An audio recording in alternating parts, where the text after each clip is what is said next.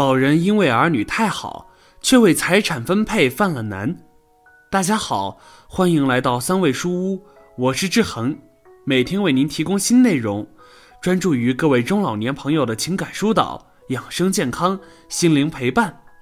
您的到来是志恒最开心的事情。觉得文章不错，记得点赞或者评论。您的每次互动都是志恒越做越好的动力。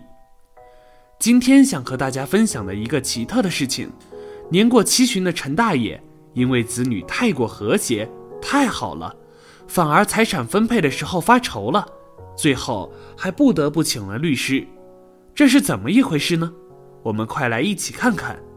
相信所有看了的人都会有所启发的。有什么感想或者看法，欢迎下方评论区留言。同时，别忘了点击订阅按钮。志恒非常需要您的鼓励和支持。上有孝，下有爱，就是家庭的根本。陈大爷已经年过七旬了。陈大爷年轻的时候，家里日子过得挺苦，生在农村，家里一共兄弟姐妹四个，陈大爷排行老二，上面一个大姐，下面还有弟弟妹妹。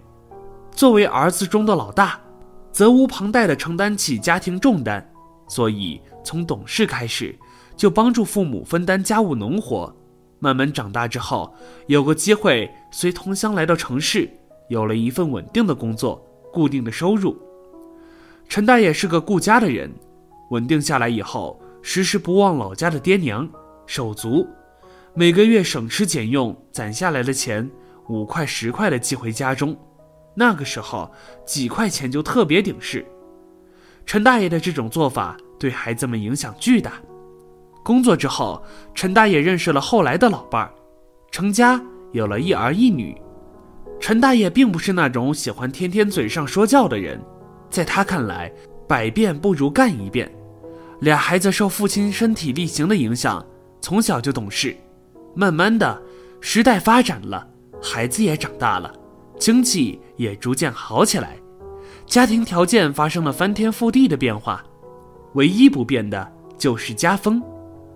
陈大爷少有的挂在嘴边的话就是“人不能忘本”。孩子们小时候不懂什么叫做本，更不懂什么叫家风。长大之后渐渐明白了父亲的意思：上有孝，下有爱，就是家的根本。孩子们长大、工作、成家，依然保持着这种家风。看着一大家子今天的幸福美满，陈大爷老两口总是心里泛着甜。毕竟嘛，幸福都是靠奋斗出来的。一大家子人在一起的时候很简单，很随意。孩子们总是开玩笑：“爸，可真没少吃苦。看来咱们家也是吃苦的命。”陈大爷总是笑呵呵地回应一句：“哪有那么多好事？不吃苦哪有甜？瞧现在。”咱家不是挺好的吗？照我说，先苦后甜，这是不变的道理。这对儿女多好呀！陈大爷和老伴儿都很上进，自知家里底子薄，工作之后很拼。到了退休之前，俩人已经是单位的干部。退休之后，虽然有不少退休金，老两口依然保持着勤俭持家的作风，除了帮儿女们带带孩子。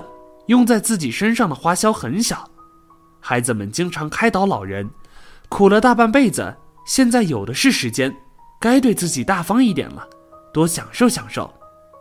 对于儿女们的规劝，老人心里很清楚，但是多年以来养成的生活习惯很难改变。看着父母花钱那么谨慎，儿女们却很大方，家里的大件都是孩子们给置办的，但凡条件允许。为什么不让爹娘过得舒服一些？陈大爷老伴有时候满带抱怨地对孩子们说：“我们这老了还不得清闲，还得让你们逼着。你们说这是叫上网还是网络什么的？怎么弄？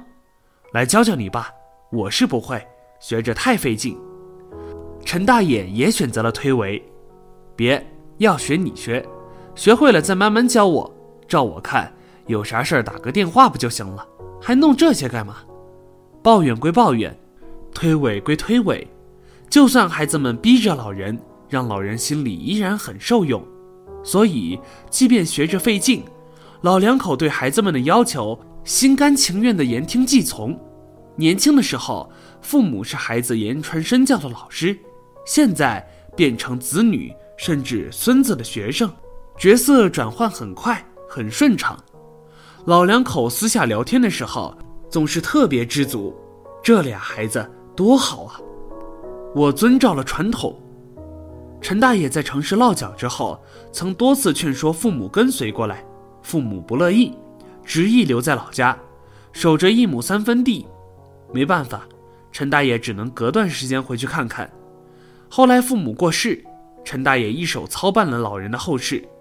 陈大爷老家里一分钱没要，把自己那份均分给了姐姐和小妹。老伴儿支持他的做法，老伴儿也是农村出来的，深知按照传统，家产都是分给儿子的，多数没有女儿的份，所以陈大爷分的财产很正常。至于分得之后再怎么分，那就是自己的事儿了，而陈大爷之所以这么做，是出于对他姐姐妹妹的爱护。陈大爷说：“我再回老家已经不可能了，我那一份家产也不可能变成现金拿回来。我考虑这么分，也算是代替我爹娘对我姐和妹表示一下吧。嫁出去没忘了爹娘，值得分。我这么做算不得违背老家习俗。”说完之后。陈大爷反过来问了老伴一句：“咱们现在也有些家底，今后留给孩子，怎么留？你想过吗？”事情回到自己家里，老伴儿反而有些犹豫了。看着老伴儿没回答，陈大爷好像有些奇怪：“怎么了？有啥可犹豫的？有什么想法可以直说。”老伴儿顿了顿：“其实，我觉得当女儿挺难的。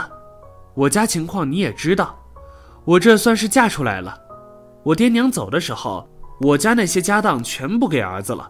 当时我没觉得什么，我们那儿家家户户都这样，直到现在我也没觉得有什么不妥。老陈正好说到这个事了，咱们多聊几句。咱们只是打个比方啊，你说如果都留给儿子，跟女儿平分，哪个更好？陈大爷说道：“我不知道哪个更好，但我知道哪个更公平。从咱们心里。”俩孩子有地位差别吗？从孩子们心里对咱们俩有差别吗？有差别就倾向好的那头，没有差别，分财产也别分彼此。我觉得这样最公平，咱也挑不出毛病来。这事儿别想太多，有什么可犯难的？这么着，你要是转不过弯来，咱们找个人问问。四，交给孩子们自己处理的前提。陈大爷找了一个老同事的孩子，是学法律的。陈大爷笑呵呵地说道：“我和你阿姨想知道，如果我们打算都留给儿子或者留给女儿，怎么个留法比较合适？”律师稍稍有些脸红，说道：“我没法告诉你们应该怎么分，这个得是你们自己决定。但是你们说的这是两种情况，要想都留给一个孩子，只能通过遗嘱的方式；如果要留给两个孩子，怎么都行。”写遗嘱也行，不写也行。按照法定继承的话，本来就是孩子们平分，所以想怎么分，得是你和阿姨自己决定。这方面我不能影响你们。如果想清楚了，有什么事儿需要我帮忙，随时说就行了。稍顿了之后，律师又补充了一句：“叔姨，我有个建议，只说给你们参考。